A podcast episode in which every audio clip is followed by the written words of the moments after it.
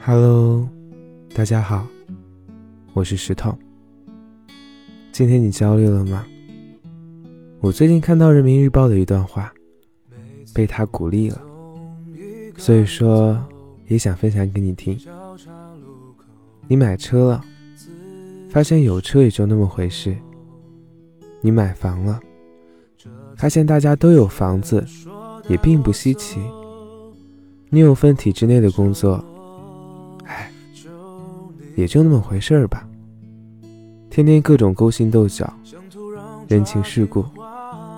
你好不容易当上了老板，突然发现有的员工比老板都牛。等你有钱了，别人管你借钱，才发现债主原来都是爹。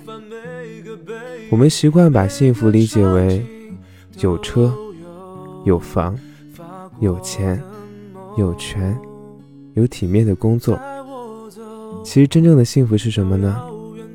应该是选对良人，父母安康，过着幸福的生活，过上无忧无虑、无病无灾，一生所想不过是饱餐和被爱，一生所求不过温柔与良人，一生所梦不过幸福和快乐，一生所愿不过平安和健康。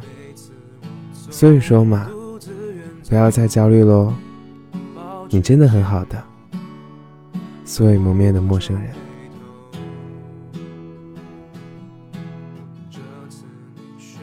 说一起走。